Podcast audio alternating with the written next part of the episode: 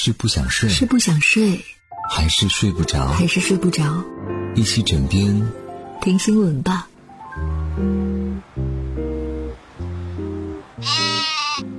Hello，你好，我是婷婷。今天晚上有五分钟时间和你聊聊身边事。寒假期间收到自己的成绩单会是什么样的心情呢？近日，安庆师范大学外国语学院的老师为刚刚放假的学生们准备了特殊的新年礼物。这份礼物包括大一大二学生的期末成绩单、致家长的一封信和部分学生的学业预警通知书，装进信封并包邮送到家。对于学院寄成绩单的做法，有学生呢甚至是想好了对策。复习期间不敢放松，但考完之后每出一科成绩都会告诉爸妈，不论好与坏，让他们有个心理准备，怕他们之后看到成绩单会一次性接受信息量太大，做出什么不理智的事。据了解，该措施并不是首次实行，在二零一九年春节前夕，该校外国语学院就邮寄了成绩单，当时就得到了广大家长的良好反馈。对此，不少网友瑟瑟发抖，第一次觉得。包邮也不是什么好事儿，也有网友贴心的提出了建议，可以附寄一个鸡毛掸子呀。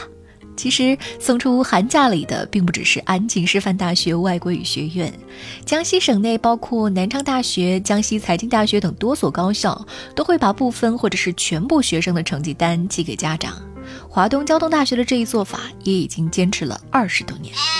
小伙伴们，你的五福集齐了吗？二零二零年的集五福活动已经如约而至了，你的朋友圈是不是已经被集五福的焦虑和集齐五福的喜悦刷屏了呢？不过，警方提醒，在参与集五福时也要小心骗子，他们正虎视眈眈地盯着你的钱包。集五福活动中，徐先生为收齐五张福卡，添加了一个昵称叫做贝壳的好友，就受骗上当了。贝克说自己的五福呢早已经集全了，多余的福字可以全部给徐先生，包括敬业福。但由于他今天赠送的五福卡达到了上限，需要徐先生的手机校验码才能够将五福卡转赠给徐先生。求福心切的徐先生爽快地将校验码发给了贝壳。就在徐先生为即将集齐五福而沾沾自喜的时候，收到的信息却让他傻了眼。他的支付宝密码被修改，无法登录。银行卡呢，也连续在异地消费，被扣款一千多元。徐先生赶紧报了警。民警调查发现，骗子以赠送徐先生所需要的福卡为由，骗取校验码信息。而这个时候的校验码呢，其实是对方登录徐先生支付宝账号重置登录密码的验证信息。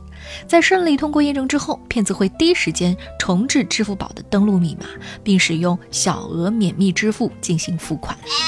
今天，公安部户政管理研究中心再度推出了全国姓名报告。二零一九百家姓排名按户籍人口数量排名，二零一九年的百家姓与二零一八年相比略有变化。第一王，第二李，第三张，第四刘，第五陈，依然是占据头五把交椅。